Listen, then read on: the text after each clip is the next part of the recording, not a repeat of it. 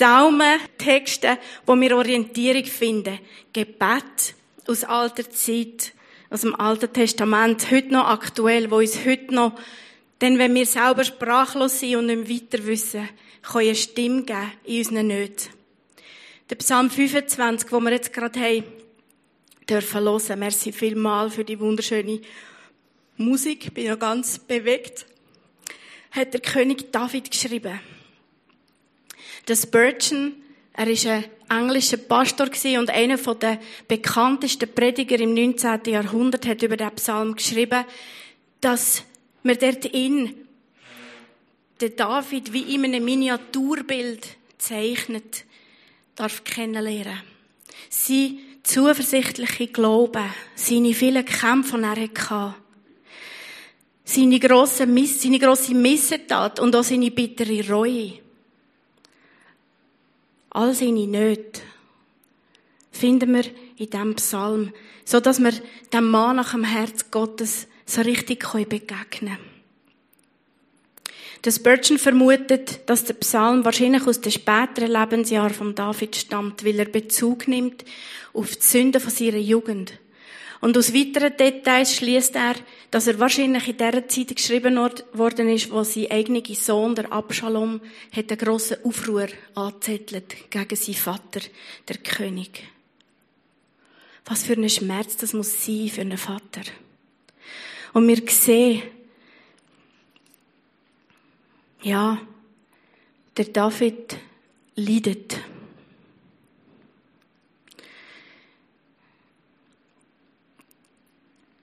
Wir sehen es an den Versen 16 bis 19, wo er schreibt. Herr, wende dich mir zu und sei mir gnädig, denn ich bin einsam und vom Leid gebeugt. Sprenge du die Fesseln, die mir das Herz zusammenschnüren. Lass mich frei werden von allem, was mir jetzt noch Angst macht.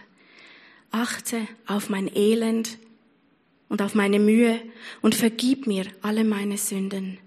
Sieh doch, wie viele Feinde ich habe. Sie verfolgen mich mit abgrundtiefem Hass. Wie schwer muss das sein für einen Vater, so ein Gebet. Schutz vor Finden und dabei den eigenen Sohn zu meinen.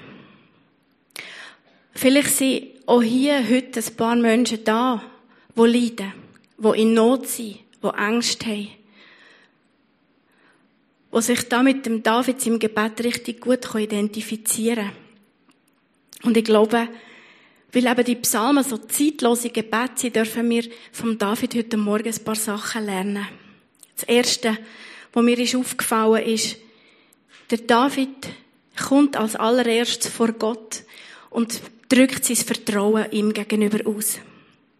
Bevor er anfängt, seine Bitten zu bringen, sucht er Gottes Gegenwart, eine Berührung und eine Begegnung von ihm.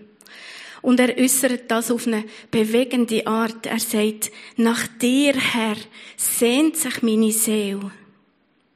Oder anders übersetzt, zu dir, Herr, habe ich meine Seele empor. Auf dem, Gott, vertraue ich. Ich glaube, der David hat schon erlebt in seinem Leben, dass Vertrauen nicht immer so einfach und so die erste, selbstverständlichste Reaktion ist in einer Not. Und so ermutigt er sich selber, einen aktiven Schritt zu machen. Und er bringt dem Herr seine Seele. Er hebt sie ihm entgegen mit erhobenen Händen, fast wie eine Opfergabe. Der Teil von sich selber, wo ihn, wo, wo denkt, wo fühlt, wo sich Sachen wünscht, wo plant. Alles, was ihn selber ausmacht. All seine Ängste, seine Nöte, seine Zweifel und Sorgen bringt er ihm, dem souveränen Gott und Herrscher. Und er bringt ihm sein Vertrauen wie eine Opfergabe. Entgegen von allem, was er sieht, von aller menschlichen Logik, von allem Verstand, von allem, was er fühlt. Das Bibellexikon sagt, dass Vertrauen viel mehr ist als nur ein Gefühl oder ein Bekenntnis, das ich mit meinen Lippen mache. Es schließt die Hingabe an jemand anders ein und gerade wenn es nicht um Glaubens, um den Glauben geht, dann entspringt aus dem Vertrauen eine Tat vom Gehorsam. Hingabe, nein, Vertrauen beweist sich vorwiegend in Not. Denn, wenn ich darauf verzichte, selber zu handeln, um stattdessen zu warten auf die Hilfe von meinem Helfer. Und tatsächlich dürfen wir sehen im Psalm, wie der David den nächsten Schritt macht. Er schreibt in den nächsten Versen, Herr, zeige mir deine Wege und lehre mich auf deinen Pfaden zu gehen. Führe mich durch deine Treue und unterweise mich, denn du bist der Gott, der mir Rettung schafft. Auf dich hoffe ich Tag für Tag. Der David bittet um Weisheit und um Führung. Viermal nacheinander bittet er in diesen beiden Versen um einen Platz in Gottes Schule, weil er unbedingt möchte lernen, Gottes Wege zu gehen. Als Menschen denken wir instinktiv meistens zuerst an uns selber. Wir fangen an planen, was wir für Wege könnten gehen, wie wir könnten ans Ziel kommen. Und darum ist so eine Bitte überhaupt gar nicht selbstverständlich. Der David betet, zeig mir die Weg. Lehr mich, die Weg zu gehen. Und mir hat das beim Vorbereiten sehr stark an das Gebet von einem anderen Mann, von einem anderen König erinnert, wo umzingelt von Finden, in Todesangst, unter blutigen Tränen hat gesagt, kurz bevor er grausam ist umgebracht worden, nicht mein Wille soll geschehen, sondern die Wille, Vater.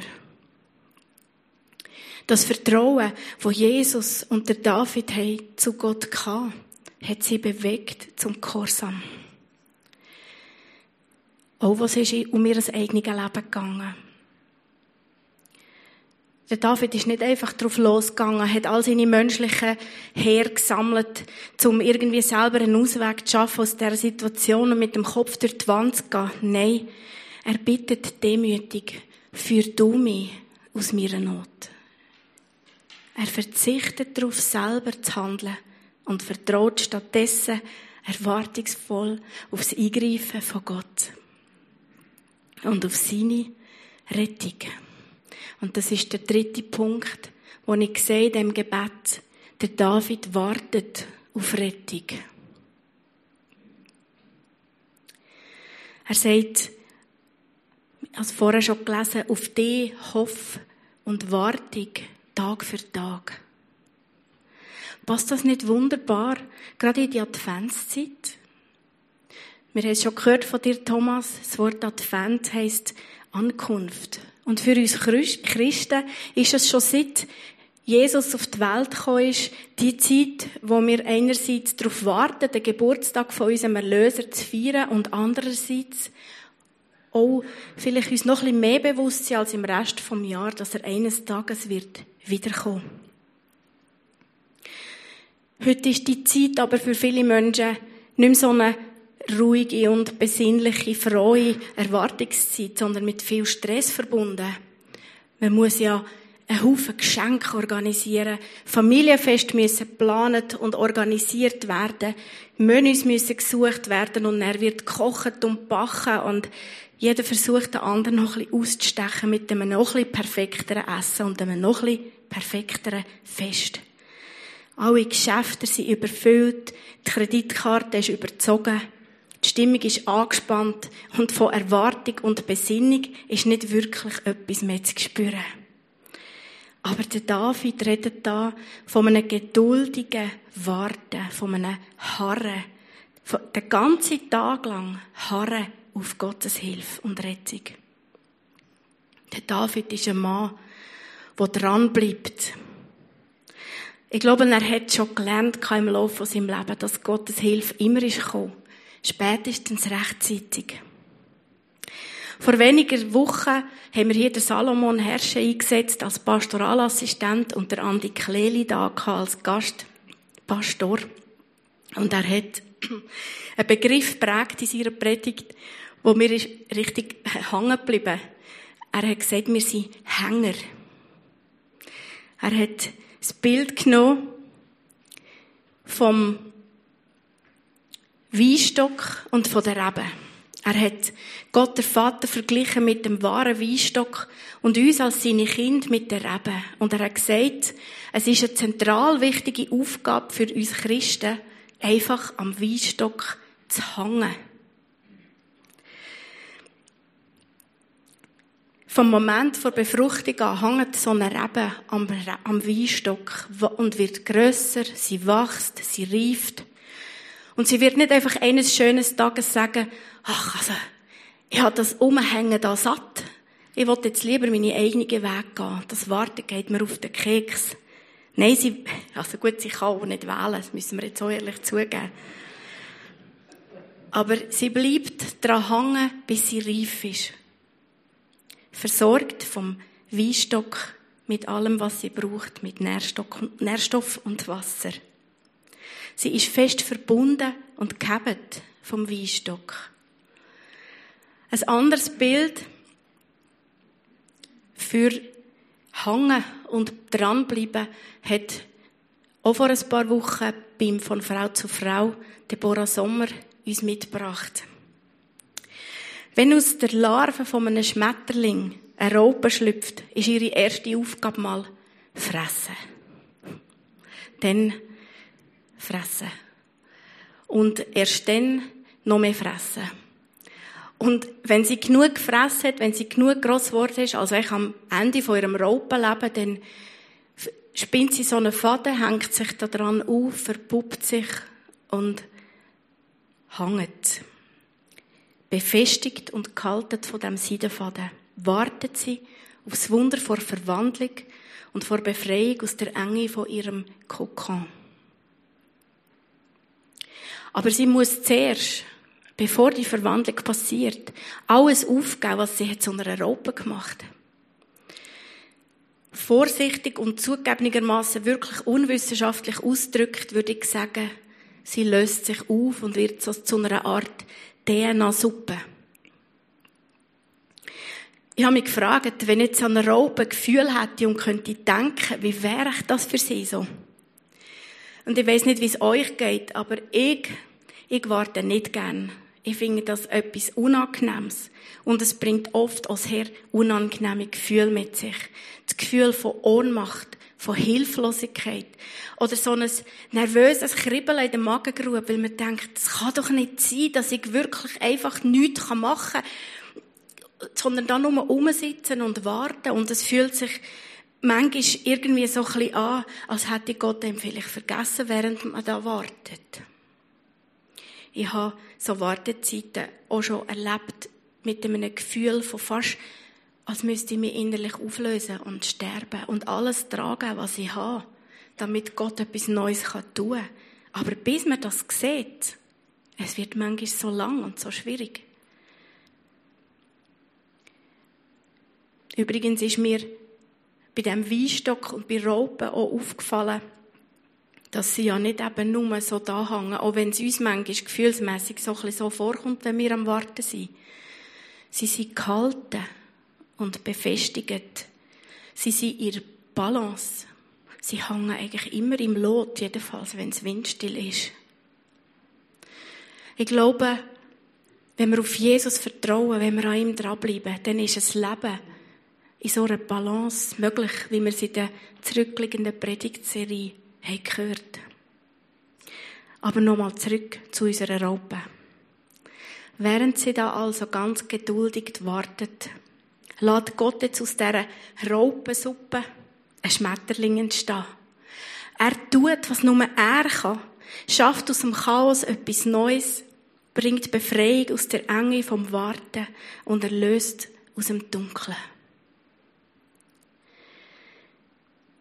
Der Prophet Jesaja hat schon viele hunderte Jahre bevor Jesus geboren ist, über den Messias, den die Juden erwartet haben, geschrieben.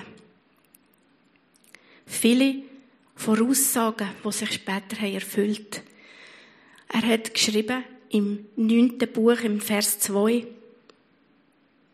im Kapitel 9, excuse vom Jesaja-Buch natürlich, nicht in seinem neunten Buch, das Volk, das in der Finsternis lebt, sieht ein großes Licht. Hell strahlt es auf über denen, die ohne Hoffnung sind. Und Jahrhunderte später hat Jesus gesagt, im Johannes 8, Vers 12, ich bin das Licht der Welt. Ich bin das Licht der Welt. Wer mir nachfolgt, wird nicht mehr in der Finsternis umherirren, sondern wird das Licht des Lebens haben. Wir sind kurz vor Weihnachten, wo wir werden den Geburtstag von Jesus feiern. Er ist Gottes Sohn, in allem Gott gleich. Und er ist bereit all seine Macht, sein göttliches Wesen ein Stück weit oder einmal mit, mit den, mit diesen Fähigkeiten, die er im Himmel hatte, ein Stück weit aufzugeben, um so zu werden wie wir, Mensch zu werden, in einem Stall geboren zu werden, um uns Rettung und Licht zu bringen. Und ich glaube ganz fest, dass er heute da ist und dass er möchte Licht bringen in die Situationen, wo wir am Warten sind, wo wir Not empfinden, wo wir Zweifel haben, wo wir uns Sorgen machen und Angst haben. Und ich möchte uns alle ermutigen, jetzt in dieser Adventszeit, einfach sättige Hänger zu sein. Geduldig Wartende und erwartungsvoll Erwartende. Lasst uns doch jeden Tag neu entscheiden, in all unseren Nöten und Fragen auf Jesus zu warten. Er ist geboren, um uns, um unserer Dunkelheit das Ende zu bereiten. Lasst uns beten, dass unser Retter wird einen Ausweg schaffen und lasst uns ihm vertrauen. Er wird auch für unsere Not rechtzeitig eingreifen. Ich habe euch als kleine Erinnerungshilfe etwas ganz Kleines mitgebracht. Nämlich so kleine Kugeln, wo man an den Christbaum hängen kann oder vielleicht kann in ein Adventsgesteck rein tun als Erinnerung, dass wir so Hänger sein können. Und drauf steht Psalm 25,5, denn dort ist der Vers drauf. Ups, falscher Knopf, excuse. Jetzt kommt es so. Denn du bist der Gott, der mir Rettung schafft. Auf dich hoffe ich Tag für Tag, zu jeder Zeit. Lasst uns Hänger sein, Anhänger von Jesus und ihm vertrauen. Amen.